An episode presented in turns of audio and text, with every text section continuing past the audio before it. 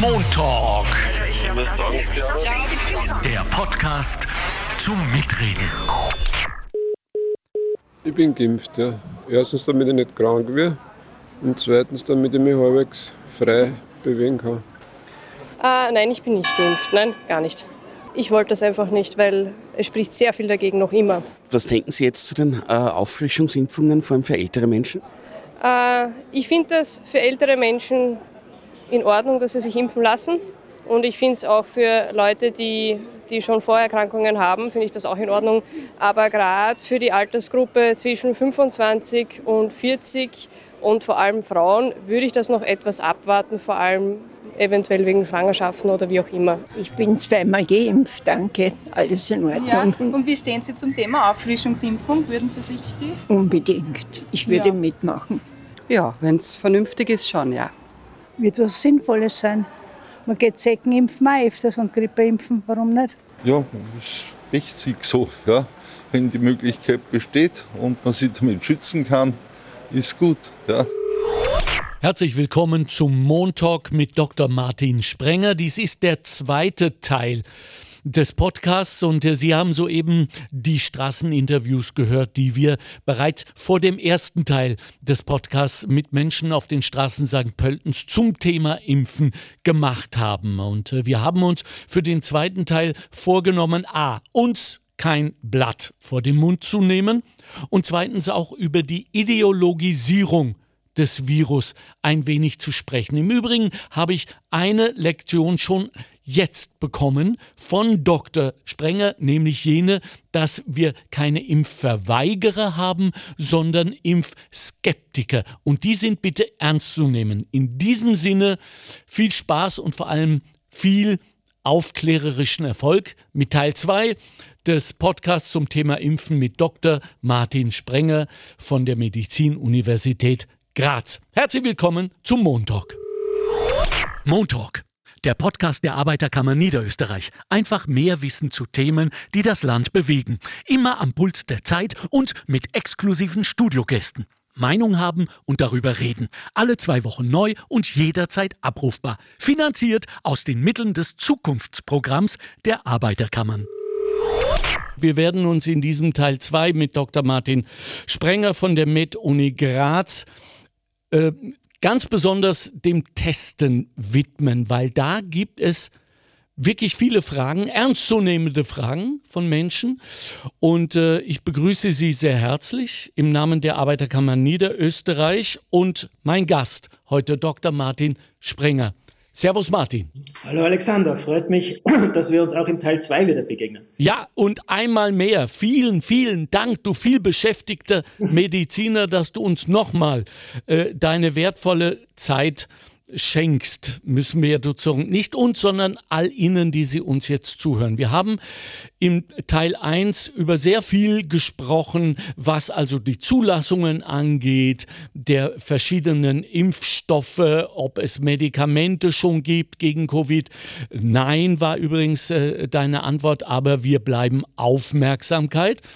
Äh, wir bleiben aufmerksam. Diesmal geht es um die ich fange mal an mit der Kreuzimpfung. Da haben wir eigentlich viel Post bekommen und Leute, die gesagt haben, gibt es da eigentlich schon Zahlen zur Wirkung? Erklär doch mal kurz, was eine Kreuzwirkung, äh, Kreuzimpfung ist, bitte. Also den Begriff Kreuzimpfung, den, den gibt es ja eigentlich so gar nicht. Also er, wird, er ist nicht sehr geläufig, sagen wir mal. Also Totimpfstoff gibt es, aber Kreuzimpfung nicht. Mann! ja, also es ist, ich glaube, was damit gemeint ist, ist, dass man eben mit einem Impfstoff beim ersten Mal geimpft wurde und dann beim zweiten Mal einen, einen anderen Impfstoff nimmt. Also zum Beispiel beim ersten Mal AstraZeneca und beim zweiten Mal nicht AstraZeneca. Ja. Also an und für sich wird es nicht empfohlen, ja, das muss man gleich mal sagen. Und Okay. äh, wenn, man, wenn man einen anderen Impfstoff nimmt bei der zweiten Impfung als bei der ersten Impfung, dann sprechen wir von sogenannten Off-Label. Ja? Off-Label bedeutet, dass es eigentlich, dass dafür die, nicht die Zulassung erfolgt ist. Ja? Okay. Äh, trotzdem passiert das. Ja? Wo, es jetzt aktuell, wo es jetzt aktuell passiert, auch off-label, aber offiziell empfohlen, das ist bei dem, bei dem Janssen-Impfstoff oder Johnson Johnson, Okay. der, nur, der nur einmal gegeben hätte werden Ah. sollen. Und der, da gibt es aktuell die Empfehlung, diesen aufzufrischen äh, mit einem mRNA-Impfstoff, also entweder mit Pfizer BioNTech oder Moderna. Und damit sind wir off-label, also wir sind außerhalb der Zulassung, aber es gibt quasi die Empfehlung und damit kann es auch gemacht werden. Warum wird es denn nicht mit dem gleichen Impfstoff gemacht? Also du meinst noch einmal Johnson ja. Johnson. Äh, da muss man jetzt, da müsste man jetzt quasi die, die empfehlende Behörde fragen. Ja, also äh, ich nehme mal einfach an, dass, weil die Immunantwort auf die mRNA-Impfstoffe einfach stärker ist und äh, deswegen man sagt, also nicht noch einmal Johnson Johnson. Also wie gesagt, also die genaue Begründung äh, habe ich jetzt auch noch nicht gelesen, aber okay. wenn, wenn, man von diesem Kreuz, wenn man, wir reden ja gerade von diesem Kreuzimpfstoff, genau. also man, man, mischt quasi, ja, also man wird dort mixen, ja. Äh, ist eigentlich unüblich, ja, wollte ich nur sagen, aber es gibt schon Fälle, wo man es wo empfiehlt. Okay, das, das okay, gut. Äh, das wird entschieden von den behandelnden Ärzten, nehme ich mal. Naja, an und für sich, an und für sich äh, sollte, es, sollte es eine Impfkommission geben oder ein Impfgremium geben, das das offiziell empfiehlt. Ja, also in dem Fall ist das so gemacht worden und der Gesundheitsminister, der Wolfgang Mückstein, hat das eben auch offiziell gemacht. Und dann halten sich die Ärztinnen und Ärzte, die ja quasi das durchführen müssen, äh, entweder dran oder, also die sollten sich dran halten. Ja? Mhm. Mhm. Weil, äh, also off-label, also wenn, wenn man quasi die, die, die, außerhalb der Zulassung etwas macht, das muss man sich immer gut überlegen, ja? weil das hat ja auch rechtliche Konsequenzen, wenn da was passiert. Äh, das muss ja gedeckt sein. Ja. So, jetzt kommen wir zu einem heiklen Punkt, der mich immer noch sehr stutzig macht. Es gibt Menschen, und das sind erstaunlich viele Männer dabei, die Folgendes über sich sagen. Ich bin jung, sportlich, gesund, fit. Äh, es geht mir gut, deshalb werde ich die Erkrankung, so sie mich denn erwischt, sehr gut überstehen. Und ich sehe als junger, fitter Mann die Impfung als höheres Risiko. Was sagen wir denen? Ja, das haben wir im ersten Teil schon ein bisschen besprochen. Mhm. Ja, also meiner Meinung nach ist nach wie vor ein wirkliches Problem, dass wir in der Risikokommunikation, also Risikokommunikation, da reden wir jetzt quasi das Risiko schwer an einer Infektion mit SARS-CoV-2, dem neuen, also Infektion mit dem neuen Coronavirus, schwer zu erkranken, einfach schlecht kommuniziert ist in Österreich, weil das, das Risiko unglaublich variiert. Ja, also äh, hochbetagte Menschen im Pflegeheim sind, sind, sind tausendfach mehr bedroht ja, als ein gesundes Kind. Also da kann man wirklich sozusagen, das könnte man auch einmal wirklich auch schön visualisieren. So. Mhm. Und jetzt kommt dieser junge Mann, ja, sagen wir mal junger Mann, sagen wir, er ist 35, also ist nicht mehr ganz so jung, ja, mhm. Äh, und er ist, äh, aber er ist, sportlich, er hat jetzt keine Risikofaktoren und er sagt, her mit dem Virus, ja, und äh, was, was kann mir der schon antun? Da würde mal sagen, naja, eh, sein, sein Risiko ist, ist wahrscheinlich eh deutlich geringer als von einer über 65-jährigen Person. Aber trotzdem, trotzdem hat auch er ein gewisses Risiko, schwer zu erkranken. Ja? Und, was ja auch noch dazu kommt, auch, auch Langzeitfolgen zu entwickeln, so etwas wie ein Post-Covid, Long-Covid. Also das Risiko hat er. Es ist sehr gering, ja, es ist sehr gering, aber es ist da. So. Und jetzt sagt er, naja, äh, aber die Impfung hat ein höheres Risiko, ja, da würde ich jetzt dagegenhalten und würde sagen, da bin ich mir jetzt gar nicht so sicher, ja, weil du hast vielleicht ein geringes Risiko, aber auch das Risiko der Impfung ist sehr gering. Also die Nutzen-Risiko-Abwägung, ja, bin mir nicht so sicher, ob, ob die so klar ist, ja. Das ist aber jetzt im Sinne von Fremd äh, Selbstschutz gedacht, ja, also quasi Selbstschutz, nur für sich selber, ja. Aber eine Impfung hat ja auch immer eine soziale Dimension, ja, es hat ja immer eine kollektive Dimension, weil ja äh, weil ja mit, mit der Impfung auch ein gewisser Fremdschutz einhergeht. Ja? Also ja. Erstens, erstens tragen wir zur Immunität in der Bevölkerung bei, ja? also wenn sich Leute impfen lassen, aber, aber auch übrigens auch die Infizierten tragen zur Gesamtimmunität bei, das vergisst man in Österreich dazu zu sagen und das sind schon relativ viele. Ja? Äh, und da ist halt noch die Frage, die entscheidende Frage beim Fremdschutz ist immer, um wie viel reduziert die Impfung die Wahrscheinlichkeit, dass ich jemanden anderen infiziere, anstecke. Ja? Genau. Also reduziert die Impfung die Wahrscheinlichkeit, dass ich jemanden anstecke. Ja? Da, dann gibt es so quasi die Aussage, naja, die Impfung schützt vor der Infektion. Das sage ich aber immer, Moment, Moment, eine Impfung ist ja kein luftdichter Glassturz, unter dem du lebst, ja. Die Viren inhalierst du genau gleich wie eine ungeimpfte Person, ja, oder eine genesene Person, egal ob du zweimal oder dreimal geimpft bist. Die Frage ist ja immer nur, was dann passiert. Ja? Mhm. Also wirst du zum Beispiel krank, also schaffst du eine Viruslast aufzubauen, äh, den Virus wieder hinaus zu husten, weil du Symptome hast und dann jemanden zu infizieren und schafft es die Impfung quasi, die, diese Wahrscheinlichkeit, jemanden anzustecken, zu reduzieren. Und die Frage ist eigentlich noch nicht eindeutig beantwortet. Ja, also 100% ist es nicht. Also die Impfung reduziert nicht die Wahrscheinlichkeit, jemanden anzustecken, 100%. Das wäre wunderbar. Das wäre großartig, weil dann mhm. müsste man sagen, ja, dann bitte schon, äh, lassen wir uns impfen, weil dann können wir niemanden mehr infizieren. Es ist aber auch nicht null. Ja, also es ist nicht null. Also die Impfung schafft etwas. Und diese, wo diese Spanne liegt, ja, hängt wahrscheinlich vom Impfstoff ab, hängt von der Virusvariante ab, hängt von verschiedensten Dingen ab, hängt von mein, vom Wirten ab, also von der Person, wie alt sie ist, ja, äh, und solchen Dingen. Ja, also es gibt eine Reduktion, aber wir, äh, eine Reduktion, mhm. aber des Übertragungsrisikos, aber wir können sie noch nicht quantifizieren. Lange Rede, kurzer Sinn. Es ist gar nicht so einfach, ja, äh, in dieser Grauzone, Grauzone darüber zu entscheiden. Ich weiß schon, in Österreich ist so ein bisschen die Stimmung, alle sollen, sollen sich impfen lassen, ja. Ich bin, ich bin aber doch einer, der sagt, es ist letztendlich immer noch eine individuelle Entscheidung. Mhm. Ja? Und äh, ich bin auch ein Gegner von Impfpflicht, können wir dann gern drüber reden, mhm. äh, wie übrigens viele. Und ich bin auch ein bisschen ein Gegner sozusagen einer indirekten Impfpflicht durch die Hintertür. Ja? Und, äh, sondern bin eher einer, der sagt, es ist eigentlich Aufgabe der Gesundheitsbehörden, äh, korrekt und sachlich zu kommunizieren, alle Informationen zu geben, sowohl das, was Erkrankungsrisiko betrifft, als auch das Nutzen-Risiko-Verhältnis, wenn man jemanden impft, auch was, die Impf was eine Impfung kann und was sie eben nicht kann, ja. äh, und, und darauf dann quasi die Empfehlung ausspricht. Ja? Und ich habe das im ersten Teil schon gesagt, also für, für, für würde man sagen, über 50-Jährige und auch Personen mit Vorerkrankungen, auch die böse Leute, alle mit Risikofaktoren, ist das ein ganz klares Ja. Ja? Ein Ja. Für Kinder, 12- bis 17-Jährige, ist es wirklich schwierig, ja, vor allem für gesunde Kinder, weil jetzt nicht einmal die Impfkommissionen in Europa sich noch einig sind. Und jetzt gibt es diese Grauzone, ja, und ich weiß nicht, wie man sie ausdehnen kann, ja. Und da reden wir jetzt ein bisschen vom Selbstschutz, ja, vom Selbstschutz. Äh, und da bin ich mir gar nicht sicher, ja, wo, wo, da das, wo das wieder zu einem klaren Ja wird, ja. Und die Frage ist, äh, soll man sich aus sozialen Gründen impfen lassen, also damit man, damit man irgendwie äh, Ruhe hat, weil ja, was ja oft der Grund ist, damit die, das, also viele lassen sich impfen, vor allem junge Leute, weil sie endlich mal testet werden wollen, was einfach die, die ja. dann sage ich, ja, eh, äh, ist, äh, ist auch ein Grund, warum man sich impfen lassen kann, weil ja. man einfach äh, mit den Ruhe haben will vor den, vor den Maßnahmen. Ja. ja, ja. Also bevor wir da in die Tiefe gehen, die Impfung selbst entbindet uns nicht äh, vor Schutzmaßnahmen.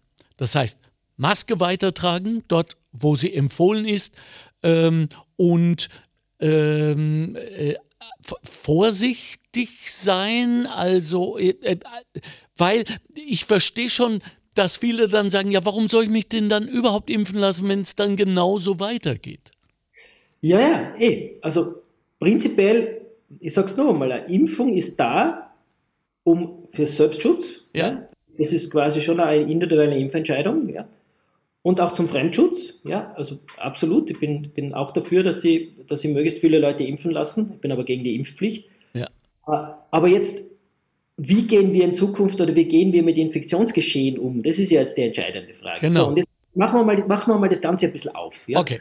Und, und sagen, warum hat England, Norwegen, Den, also machen wir es der Reihe nach, England, Dänemark, Norwegen und jetzt auch Schweden und in Kürze auch noch andere Länder, warum beenden die quasi, ja, nicht alle Maßnahmen, aber fast alle Maßnahmen. Ja, so irgendwie sagen, dass die, das pandemische Geschehen ist eigentlich jetzt ein Erkrankungsgeschehen, wie, wie sonst auch. Ja, mhm. Menschen werden krank, Menschen sterben. Das, das ist schicksalshaft, das ist schlimm, aber, aber das passiert sonst auch. Und äh, wir, wir managen das jetzt wie, wie jedes andere Gesundheitsrisiko. Ja? Natürlich verknüpfen sie das äh, zum Teil auch mit der Impfquote, aber eben nicht nur, sondern sie verknüpfen es auch mit der Gesamtimmunität. Sie sagen einfach, durch Impfung, aber auch natürliche Infektionen haben wir jetzt genügend Impfschutz, ja? also Gesamtimmunität und Immunität in der Bevölkerung. Ist das diese berühmte Herdenimmunität? Ja, also die werden wir nie, nie ganz erreichen, ja, okay. weil, die werden wir nie ganz erreichen, weil, weil SARS-CoV-2 in unterschiedlichen Varianten immer wieder weiter zirkuliert. Ja. Ja. Also das wird uns ärgern in verschiedenen Varianten, so wie uns die anderen vier Coronaviren, die da zirkulieren, die kein Mensch gekannt hat vor der Pandemie, die aber vorher schon mindestens zu einem Drittel des Erkrankungs- und Sterbegeschehens teilweise in der Wintersaison beigetragen haben. Ja? Also diese Corona-Viren waren immer schon lästig. Ja? Und vor allem für ältere Menschen. Ja? Und, äh, aber, aber da sieht man schon, also da gibt es unterschiedliche Sichtweisen inzwischen in Europa. Ja? Mhm. Die Frage ist ja, wohin tendiert jetzt Österreich? Ja? Also wir, wir sind gerade dabei, alles zu verschärfen, ja? während andere Länder zum Teil schon sozusagen wieder deeskalieren und zurückgehen. Ja? Und so weit sind wir jetzt, bei, was bei die Impfquote und vor allem auch die Gesamtimmunität betrifft, nicht entfernt von Schweden und von Norwegen ja? oder auch von Dänemark. Das ist jetzt nicht so weit auseinander. Ja? Und wir machen nicht auf, weil? Das ist eine politische Entscheidung, Okay. Alexander. Ist, Im Endeffekt ist es eine politische Entscheidung. Das ist ja auch in den anderen Ländern eine politische Entscheidung. Also eine Pandemie kann enden, wenn das Virus verschwindet. Das ist uns bei SARS-CoV-1 bei SARS-CoV-1 passiert. Also SARS-CoV-1 ist irgendwo rechts abgebogen oder links, keine Ahnung, plötzlich war es weg. Ja? Ja. Oder, oder wenn, wenn, wenn das Virus so gut beherrschbar ist, dass niemand mehr krank wird, ja, äh, das wird bei SARS-CoV-2 nicht passieren. Also wir, wir, wir, es wird ein soziales Ende der Pandemie geben. Und das soziale Ende bedeutet, wir akzeptieren in unserer Gesellschaft ein gewisses Erkrankungsgeschehen, wie wir es bei Respiratory Syncytialvirus bei den Säuglingen akzeptieren, wie wir es bei, bei Influenza akzeptieren, wie wir es bei Krankenhauskeimen, bei vielen Dingen akzeptieren, also und auch bei Herz-Kreislauf-Erkrankungen, Krebserkrankungen, Unfällen, allen Dingen akzeptieren wir ein gewisses Hintergrundrauschen. Wir versuchen es mit präventiven Maßnahmen, also Unfallprävention, äh, keine Ahnung, was wir bei Herz-Kreislauf alles machen, Ernährung, Bewegung, äh, bei Krankenhauskeimen versuchen wir es mit Hygienemaßnahmen, versuchen es, das, den Schaden möglichst klein zu halten, aber null ist er nie. Ja? Und das ist, glaube ich, was die anderen Länder jetzt sagen. Der Schaden ist beherrschbar, äh, das, die Krankheitslast ist beherrschbar, deswegen äh, öffnen wir quasi jetzt wieder die Gesellschaft. Dänemark hat die 3G-Regel quasi aufgehoben. Ja? Äh, und, also, und jetzt ist es neugierig, was jetzt in Österreich weiter passiert. Das ist eine politische Entscheidung. Das ist echt eine politische Entscheidung. Ja? Mhm. Ähm, äh, bevor wir zum Verweigern kommen, etc., testen. Äh, wir haben alle im wahren Sinn des Wortes die Nase voll vom Testen. Ich habe mich besonders schwer getan. Ich habe fast einmal am Wickel gehabt mit so einem armen Rotkreuzhelfer, der, weil ich mit dem Kopf immer weiter dahin, gehe, weil ich das nicht ertragen kann. Und der Hund hat mich mit seiner Rechten im Genick gepackt und hat mir das Ding reingeschoben. Ich glaube, ich gebe ihm an. Aber äh, ich will es nicht mehr. Äh, muss auch jetzt nicht mehr. Oder muss ich weiter testen, auch als Geimpfter? Ja, also, also Testen ist irgendwie ganz ein eigenes, eigener Ja. Bereich, weil ja Österreich, weil ja Österreich teilweise 10, 20, 30 Mal mehr testet als, als andere europäische Länder. Also wir sind Test-Europameister, vielleicht sogar Test-Weltmeister. Ja? Also Hey. kein, kein Land in Europa testet so viel wie Österreich. Äh, vor allem auch, auch in den Schulen oder im Bildungsbereich. Äh, manche finden es großartig, ja, ich finde es überhaupt nicht großartig und bin da eigentlich d'accord mit, mit führenden Fachgesellschaften, speziell wenn es um Testen im Bildungsbereich geht. Es kostet uns Hunderte von Millionen von Euro, die wir an anderer Stelle besser ausgeben könnten, um die Gesundheit der Kinder und Jugendlichen zu fördern oder unser Bildungssystem zu verbessern. Äh, es generiert also eine Scheinsicherheit und es macht ganz viele Irritationen. Aber dann gibt es natürlich noch das Testen von Erwachsenen, ja, also Mhm. im Sinne der 3G, also wenn jemand nicht geimpft, nicht genesen, dann muss er zumindest getestet sein. Da verschärfen wir gerade die Regel, ja.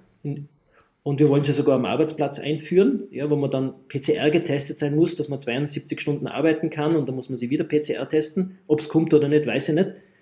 Ist für mich ein bisschen eigenartig, ja, sage ich ganz offen, weil ja nicht viele Länder in diese Richtung gehen. Also Italien, Schweiz, Österreich, vielleicht Teile von Deutschland, aber auf keinen Fall die Länder, die wirklich gut durch die Pandemie gekommen sind, nämlich die skandinavischen Länder. Also die haben das, die, die haben das eigentlich vollkommen verlassen. Äh, ja, also keine Ahnung. Also Ja. mir, mir, mir, fehlen bei solchen Dingen immer so, mir fehlt da irgendwie die Wissensbasierung, ja, auch die wirklich, wirklich wissensbasierte Begründung. Und ich bin halt ein Gesundheitswissenschaftler und sage immer, äh, wenn ihr Interventionen macht in der Gesellschaft, die auch Auswirkungen haben auf Psychosoziales, auf, auf Ökonomisches, dann müsst ihr es verdammt gut begründen mit Daten, Zahlen und Fakten. Äh, Und das fehlt mir beim Thema Testen in Österreich eigentlich äh, schon eigentlich von Anfang an immer schon. Ja. Aber Kopf-2 ist nun einmal tödlich und wir leben ja auch schon seit 40 Jahren mit einem anderen tödlichen Virus, nämlich dem HIV. Und da ist ja das Testen auch irgendwie uns, ich sag's mal, so in, ins Blut übergegangen, äh, dass wir besser wissen sollten, ob wir HIV-Träger sind, um das nicht weiterzugeben. Also insofern. Ja, ja eh, aber, aber es gibt ja medizinisch-diagnostische Standards. Ja? Also okay. Also für, für Medizin, das bedeutet, du verwendest einen diagnostischen Test eigentlich nur, wenn er indiziert ist, ja? also wenn er gerechtfertigt ist. Mhm. Egal, ob das ein bildgebendes Verfahren ist, also Röntgen, Ultraschall oder Magnetresonanzuntersuchung, oder eben äh, ein Test, ob es ein PCR-Test ist, ein Antigen-Test ist oder ein Test, HIV-Test, der muss begründet sein. Okay. Ja, normalerweise testen wir Leute, die entweder symptomatisch sind, weil wir einfach wissen wollen, was fehlt ihnen. Ja? ja. Also ist die Hand gebrochen, äh, hat er den Infekt, ja oder nein. Äh, oder wenn, bei HIV gerne auch, wenn jemand sagt, er, war, hat sich einer Risikosituation ausgesetzt oder er hat einen Verdacht und er will sich testen lassen, ist vollkommen okay. Aber Testen, vor allem Massentesten von asymptomatischen, also von gesunden Menschen, ist schon einzigartig. Ja? Also mhm. das gibt es eigentlich nicht. Ja? Also wir machen es im Bereich der Früherkennung, also Brustkrebs-Früherkennung, Gebärmutterhalskrebs-Früherkennung. Mhm. Da, da, testen wir auch Leute, die sich gesund fühlen, weil wir auf der Suche sind nach Menschen, die dann doch erkrankt sind. Aber wir machen das ganz nach ganz strengen Regeln. Ja? Mhm. Und das, was wir aktuell machen, also dieses Massentesten, in, in der Corona-Pandemie, das ist wissenschaftlich nicht gut abgesichert. Ja? Und, und Österreich macht, und das, das sagt ja sogar der Bildungs, Bildungsminister, Österreich ist einzigartig und ich sage immer, wenn man einzigartig ist in Europa, dann muss man das wirklich gut begründen, weil dann müssen die anderen ja alle dumm sein, wenn sie dumm sein, wenn sie es nicht machen hm. und machen das immer zum Großteil nicht. Ja. Aber siehst du, da ist zum Beispiel Danke für diese Erklärung, weil das war mir bis jetzt überhaupt nicht klar, retrospektiv, dass wir das wirklich nie machen, dass es auch relativ schwer ist, auf den puren Befindlichkeitsfakt äh, eines, eines Patienten wirst du nicht gleich in jede Röhre geschoben und, und vor jedes Röntgengerät gestellt, sondern es muss einen Grund haben. So, dies wissend, könnte es sein, Martin, dass wir dadurch, dass wir das so lange kulturell gelernt haben, jetzt in diese Testpflichtung reingekommen sind und uns intrinsisch ganz automatisch dagegen gewehrt haben, als äh, ich mache jetzt mal in Anführungszeichen gesunde, andauernd wie ungesunde, wie erkrankte behandelt zu werden, könnte das ein emotionaler Grund gewesen sein, quasi ein Samen dieser großen Verweigerungsbewegung im Moment? Naja, man, man, du, du kommst, man kommt ja teilweise nicht aus. Ja? Es ist ja, ja, es ist ja äh, auch wirklich vorgeschrieben. Ja? Auch, ja. Übrigens auch geimpfte Personen müssen sich in gewissen Kontexten testen lassen, um, um irgendetwas machen zu können. Ja, es hat sich ein bisschen verselbstständigt. Ja? Also, ja. Äh, es gibt ja auch zwei verschiedene Testsysteme. Also es gibt die Antigen-Schnelltests, ja, die im Herbst, so im Herbst 2020 so richtig aufgekommen sind mit allen Elimentierungen. Äh, die haben einen gewissen Zweck und für diesen Zweck können sie auch ganz gut sein. Ja? Äh, allerdings braucht man, das ist ein bisschen Fachausdruck, man braucht eine hohe Vortestwahrscheinlichkeit. Ja? Also das, was ich suche, muss sehr häufig, häufig sein. Ja? Dann machen sie Sinn. Ja? Ah. Also wenn die Stecknadel im Heuhaufen sehr häufig ist, dann kann man auch diese Tests verwenden. Wenn sie sehr selten ist, dann kann man sie quasi schmeißen. Ja? Okay. Und dann gibt es eben diese deutlich sensitiveren PCR-Tests, ja, die klingen einmal super, aber die haben eben ein Problem, sie sind so sensitiv. Ja? Also sie sind quasi CSI Miami, ja? ja. Also für, einen Vaterschafts-, für einen Vaterschaftsnachweis super geeignet und für die Spurensuche. Aber die Frage ist, sind sie auch geeignet, um in einem Bildungssystem eingesetzt zu werden? Weil, äh, um das vielleicht einmal äh, sozusagen live zu sagen, letztendlich ist ein PCR steht für Polymerase Chain Reaction, es ist eine sogenannte Vervielfältigungsmaschine. Ja? Also man, man, findet quasi die Spur von etwas und dann wird es nur mehr verdoppelt. Und diese Verdoppelungsschritte, die, die zählen wir. Und wenn ich, wenn ich, wenn ich, äh, wenn ich quasi dann 10 Verdoppelungsschritte habe, dann habe ich schon 1000. Und wenn ich 20 Verdoppelungsschritte habe, dann bin ich schon bei einer Million. Und wenn ich 30 Verdoppelungsschritte habe, bin ich bei einer Milliarde Stecknadeln. Und wenn ich 40 Verdoppelungsschritte habe, bin ich schon bei 1000 Milliarden Stecknadeln. Und wenn ich wissen will, ob eine Stecknadel im Heuhaufen ist und ich tue 40 Mal verdoppeln, dann siehst du die Stecknadel mit freiem Auge. Ja? Und genauso funktioniert PCR-Testen. Das heißt, ich finde Dinge, die vielleicht gar nicht relevant sind. Ah. Und das ist echt ein Riesenproblem und es wird auch von ganz vielen kritisiert. Äh, und ich verstehe manchmal nicht die Euphorie bei diesen PCR-Testen, weil PCR-Testen in der richtigen Fragestellung ist es ein großartiger Test, ist ein großartiger Test, aber er ist nur sehr bedingt geeignet, ja, ihn bei gesunden Menschen, vor allem auch bei gesunden jungen Menschen, einfach flächendeckend anzuwenden, weil man damit auch ganz viel Unsinn anfangen machen kann. Deswegen machen es auch viele Länder nicht. Wissensbasiert nicht. Das ist nicht weil in Skandinavien ist es nicht der Mangel an Geld, sondern die haben sich wissensbasiert dagegen entschieden. Hm. Österreich ist ganz euphorisch dabei, hunderte von Millionen Euro. Hm. Irgendwer wird schon ganz gut verdienen. Äh, Ob es Sinn macht, ich bezweifle es, andere finden es großartig. Also man, man, sieht, man hat da unterschiedliche Meinungen. Aber ja, hm. aber wie gesagt, es gibt, gibt es, es, wird uns noch ein bisschen begleiten. Ja? Also ja. ich fühle, wir werden es nicht loswerden. Ja. ja. Mir kommen natürlich diese vielen, vielen Menschen, die sich ganz bewusst und auch offen äh, dazu bekennen, äh, sich nicht impfen lassen zu wollen, oft als Opfer ihrer eigenen Befindlichkeiten vor. Jetzt habe ich aber doch im, äh, im letzten Podcast mit dir Teil 1, 40 Minuten lang gelernt, Fakten, Fakten, Fakten.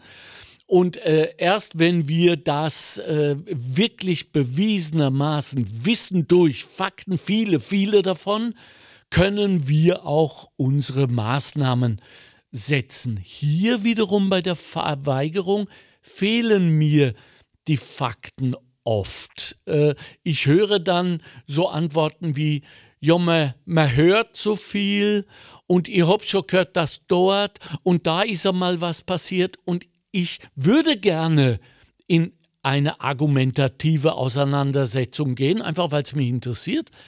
Aber es fehlt mir da der Zugang zu den Befindlichkeiten. Sind alle Verweigerer nur Befindlichkeitsopfer, Herr Doktor?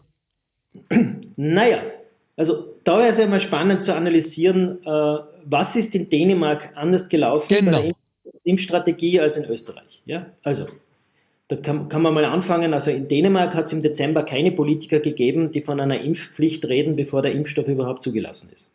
Mhm. Das ist nämlich nicht gut, wenn man das macht, das zerstört Vertrauen. Mhm.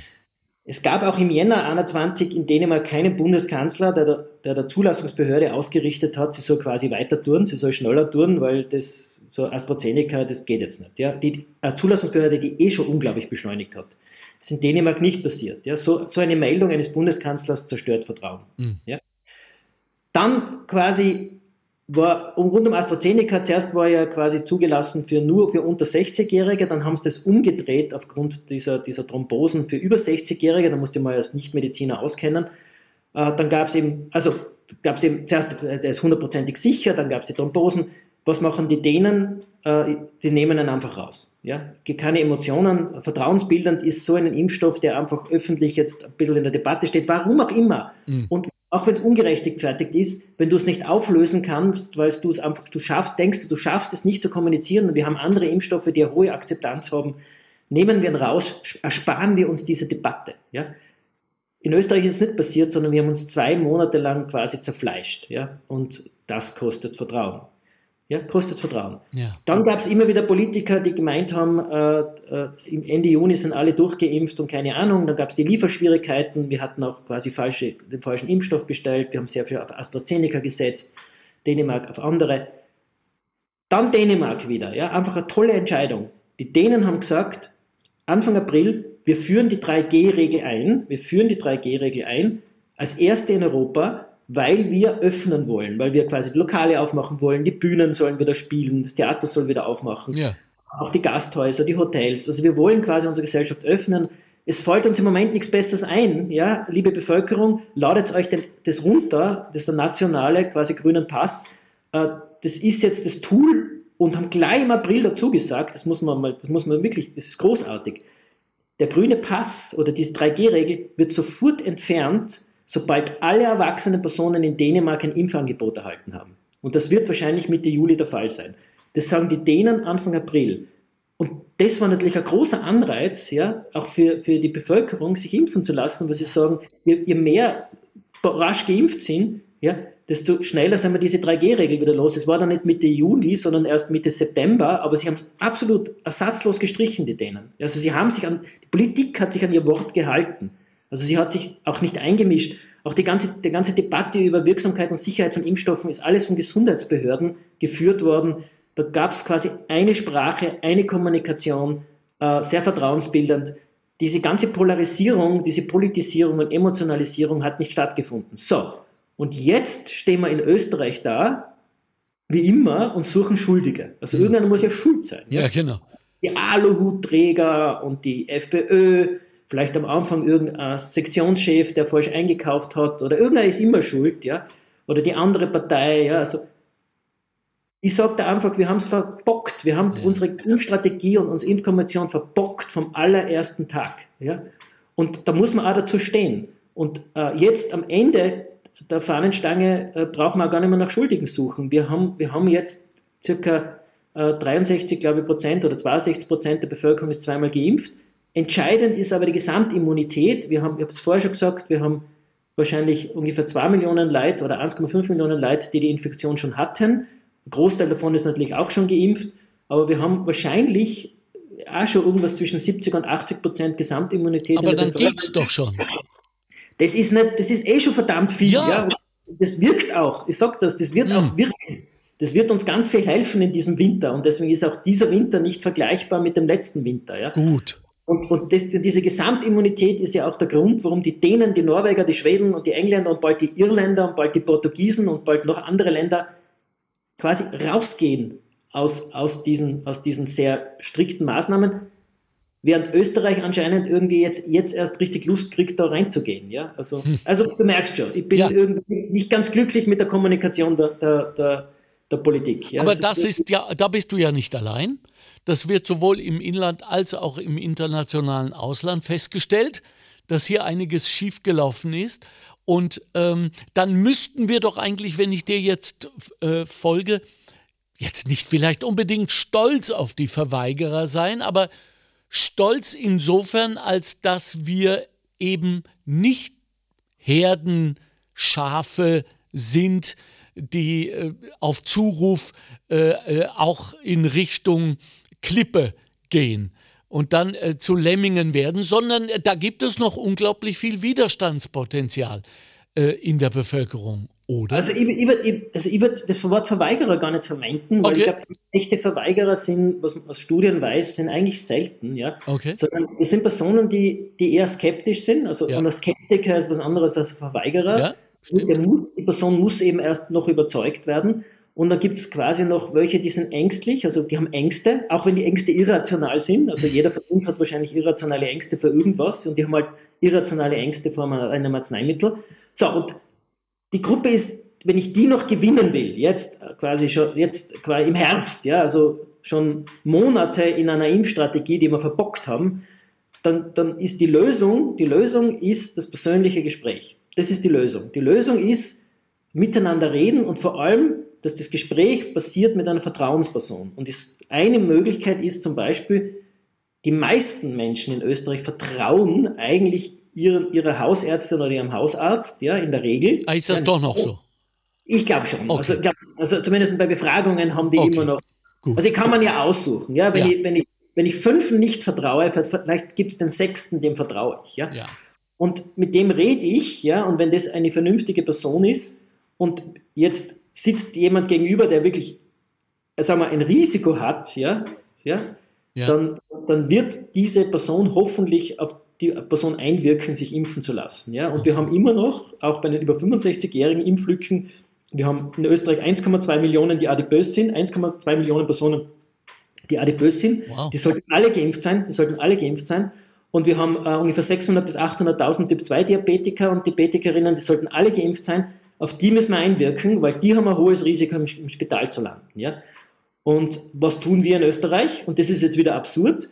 Wir setzen die 12- bis 17-Jährigen unter Druck, die das geringste Risiko haben, im Spital ja. zu landen, anstatt dass wir uns um die Diabetikerinnen und Diabetiker kümmern und um die Adipösen und um was weiß ich, um die Hochbetagten und so weiter. Also so typisch Österreich halt. Äh, so. Aber also auf der Ebene, ich kann auch versuchen, weil Impflücken sind auch gerade bei Personen aus eher sozial schwachen, also eher ärmeren Personen, dass ich da versuche, irgendwie vertrauensbildend reinzugehen oder auch im Migrationsbereich mit sogenannten Community-Leadern. Also es gibt schon Wege, nur die hätten wir wahrscheinlich im Frühjahr 2021 schon beschreiten sollen und äh, nicht jetzt. Also diese, diese typisch politischen, aktionistischen äh, äh, Geschichten, die, keine Ahnung, die, die funktionieren halt nicht so gut. Ja. Aber ich glaube, in den Kommunen gibt es eher Bemühen und ich glaube auch von der Ärzteschaft gibt es ein Bemühen, diese Impflücken zu schließen. Äh, und insgesamt bin ich optimistisch. Ich bin, ich bin ja immer einer, der sagt, äh, wir müssen, wir müssen gar nicht diese 80, 90 Prozent erreichen, weil ja wir im Hintergrund ständig Infektionen haben. Ja? Ja. Und übrigens auch geimpfte Personen sich infizieren und damit auch geboostert werden. Das hat sogar der Christian Drosten jetzt einmal in einem Podcast gesagt. Holla. Ja, das ja, ist ja logisch. Ja, du bist, bist geimpft und kommst in Kontakt mit, mit, mit was sagen, einer Delta-Variante, ja, Ja. weil halt Pech hast oder irgendwie. Ja. Natürlich boostet dich das. das Immunsystem, dein Immunsystem reagiert darauf. Und durch die Impfung ist die Wahrscheinlichkeit, dass du schwer krank wirst, halt deutlich reduziert. Und das ist ja gut so. Deswegen bist du ja geimpft. Ja. Ja. Ja, ja, eben. Also, wenn ich dich richtig verstehe, sollen wir eben nicht, weil ich kenne so viele jetzt, die aufgegeben haben in Sachen Kommunikation. Die sagen, ich, ich gebe mir das nicht mehr. Ich habe keine Gegenargumente. Es geht gar nicht um Argumente offenbar, sondern es geht um Emotionen, es geht um Angst, es geht um Skepsis und das ist ernst zu nehmen. Also das würde ich auf jeden Fall so sehen, ja. Okay. Also ich denke mal, wenn, wenn, also gerade jetzt bei 12-, 13-Jährigen, wo die Eltern entscheiden, da muss man die, die Sorgen der Eltern ernst nehmen, da soll man auf keinen Fall drüber fahren. Und das ist mir wirklich ganz wichtig. Da muss man auch ganz korrekt und ehrlich äh, kommunizieren. Also wer da irgendwo das Risiko der Kinder übertreibt, das ist für mich nicht seriös, ja. Und 15-Jährige, die, die können sich ja selber entscheiden, die müssen genauso korrekt aufgeklärt werden. Und da sind wir wieder bei einem Manko. Wir haben in Österreich keine guten Informationsbroschüren äh, für diese Altersgruppe zum Beispiel. Ja? Gibt es nicht, haben wir nicht. Ja? Also da frage ich mich eigentlich, wie wir eigentlich dieser, dieser Verpflichtung nachkommen, dass die Entscheidung zur Impfung informiert getroffen werden sollten, wenn wir keine gescheiten Informationsbroschüren haben. Ja? Und äh, weil die Informationsbroschüre für 17-Jährige muss ja anders ausschauen wie für Pflegeheimbewohner. Ja, klar. Das ja komplett unterschiedliche Risiken. Ja? Ja, sicher. Und äh, wie immer, also es, es, ist, es läuft nicht rund, ja. Aber ich gebe dir recht, äh, ich, statt der Brechstange und gegenseitige Beschimpfungen wäre es manchmal ganz gut, dass man aufeinander zugeht, ja. Und meistens löst sich das dann eh von selber. Ja. Also ich kenne ja viele Ärztinnen und Ärzte und die sagen immer, sie haben ja jetzt nur Leute, die halt fragend vor ihnen stehen, ob sie sich impfen lassen sollen oder nicht. Und noch einmal, wenn es sich um eine Person handelt, ja, die, die auch nur ein, ein, ein, irgendwo einen Risikofaktor hat, ja, dann, dann ist das eigentlich in fünf Minuten gegessen. Okay. Ja, weil, die, weil diese Vertrauensbeziehung da ist und wenn, und, und wenn nachher, nachher die sagen, sagen, aber Frau Meier, bitte unbedingt, ja, Ja. Dann, dann ist die, machen wir gleich, dann ist die Frau Meier auch bereit. Okay, gut. Ähm, wir kommen langsam zum Schluss dieses hochinteressanten Teiles 2 unseres Podcasts mit Dr. Martin Sprenger von der Med-Uni in Graz. Ähm, ich habe jetzt mitbekommen, Impfpflicht ähm, ist ein heikles Thema. Es ist jetzt sowieso zu spät, also äh, meine ich, äh, mit dieser Keule jetzt zu kommen. Äh, wird das, und jetzt frage ich nochmal ganz naiv, obwohl ich mehr oder weniger weiß deine Antwort, aber es kann nicht oft genug gesagt werden, wird dieser Wahnsinn irgendwann mal vorbei sein? Oder sind wir jetzt eine Covid-Gesellschaft geworden? Ist eine gute Frage, ja, weil letztendlich ist es immer die Frage, wie viel Krankheitsgeschehen aufgrund von SARS-CoV-2, also Krankheit heißt Covid-19, akzeptieren wir. Ja, also es wird immer Menschen geben, auch in den nächsten Jahren, vor allem im, vor allem im Winter, weil es ja ein saisonales Virus ist, äh, die erkranken und auch versterben und es werden vor allem eher hochbetagte Menschen sein oder Menschen mit einem Risiko, mit einem erhöhten Risiko. So, wie viel sind wir bereit zu akzeptieren, ja, wie bei anderen Erkrankungsrisiken? Das, das ist die alles entscheidende Frage. Ja. Aktuell liegen ungefähr 220 Personen äh, in Österreich auf Intensiv. Ja? Eher sozial schwächere, also eher ärmere Menschen, eher Personen mit Risikofaktoren, also adipös oder so, und natürlich auch eher ungeimpfte Personen. Ja? Und, aber die Frage ist, ist es zu viel und wie entwickelt sich diese Zahl? Ja? Also jetzt haben wir diesen Stufenplan. Der Stufenplan sagt 200 Personen, dann kommt Stufe 1, 300 Personen Stufe 2, 400 Personen Stufe 3. Ja. Das ist die Frage, ja. Also die Zahlen sind aktuell in den Nachbarländern wieder rückläufig, was jetzt Spitäler betrifft. Ja, also die Hoffnung ist, dass auch in Österreich, auch aufgrund der hohen Immunität, muss Ja. man sagen, und der Impfquote, ja, je höher, Ja. desto besser, äh, zurückgehen.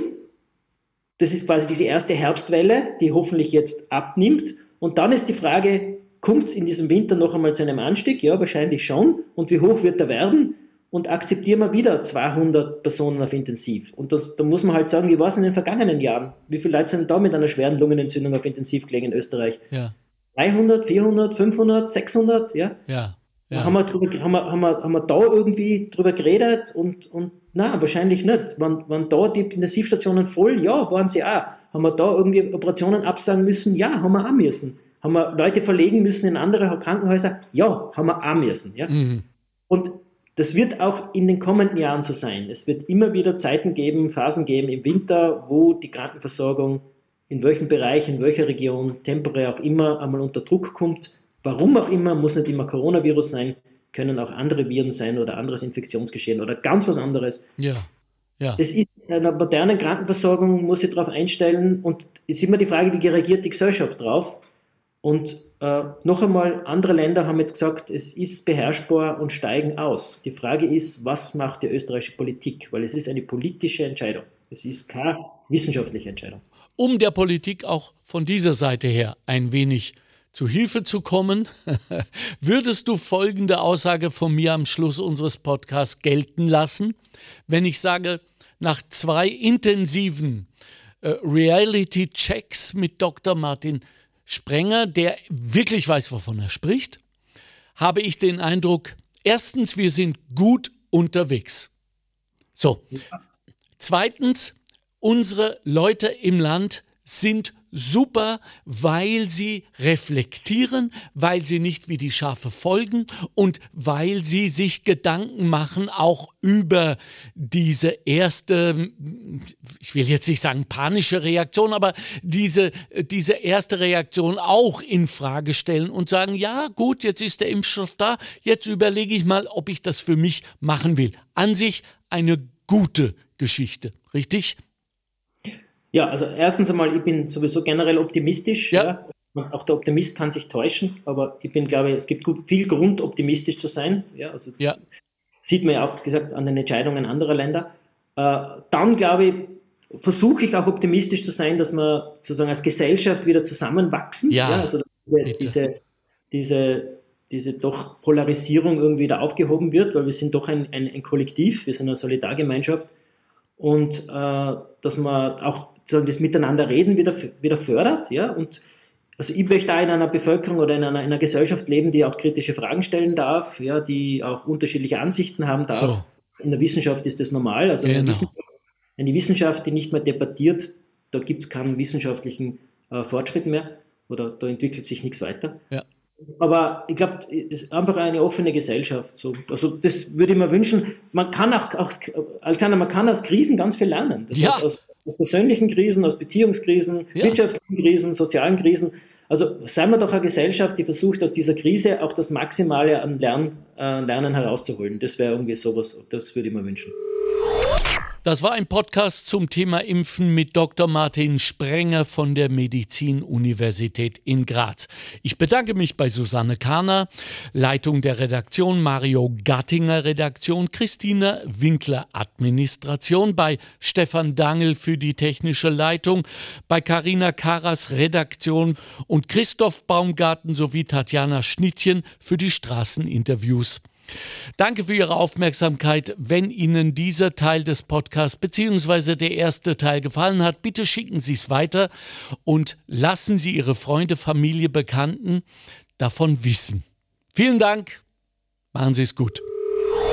Montalk, der Podcast der Arbeiterkammer Niederösterreich. Einfach mehr Wissen zu Themen, die das Land bewegen. Immer am Puls der Zeit und mit exklusiven Studiogästen. Meinung haben und darüber reden. Alle zwei Wochen neu und jederzeit abrufbar. Finanziert aus den Mitteln des Zukunftsprogramms der Arbeiterkammern.